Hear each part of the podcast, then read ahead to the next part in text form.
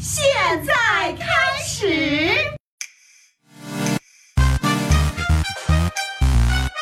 小小明吐槽，开开比例。小小明开始吐槽。每当大家觉得隔三差五就娱乐一下的 CBA 已经攒够了经验值，准备走上正道的时候，这个中国最高水平的职业联赛 CBA 就会跑出来啪啪的打你脸。哈哈，孩子，你还是太天真了。俗话说得好，没有最业余，只有更业余，这里才是 Amazing Happens 啊！古语有云。CBA 一块表能让时间静止，从此长生不老。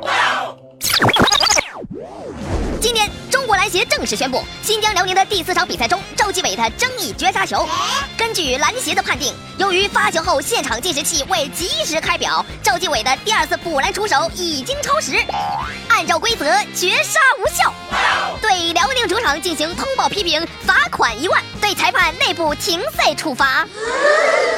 首先，懂球的小明觉得，这罚的也太轻了，罚款一万。换了多卖一整场的球票啊！以后也甭听什么财经专家讲小故事，看什么首富的发家史了，跟准中国篮协呀！中国篮协带你发家致富不是梦啊！另外一个懂球的小明觉得，这对于裁判的判罚是真轻啊！这 CBA 成立已经十八年了，十八年呐，生个孩子都成年了。这 CBA 还没孕育出职业裁判呢，到现在这裁判都是兼职人员呐。这个大学的教授，那个体校的老师，停赛对我无所谓呀。这吹吹哨纯属于业余爱好啊。不过啊，懂球的小明觉得，该说不说，有反应总比没反应要好。这针对出现的问题呢，篮协呢提出了五大改进措施。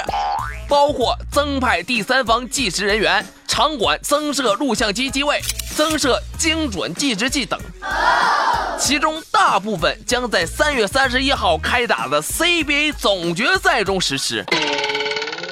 哼，表的问题解决了，是不是别又该出点啥问题了呢？这个脑子，哎哎哎！微信搜索“小小明吐槽时间 ”，X X M T C T I M E，更多精彩为保你。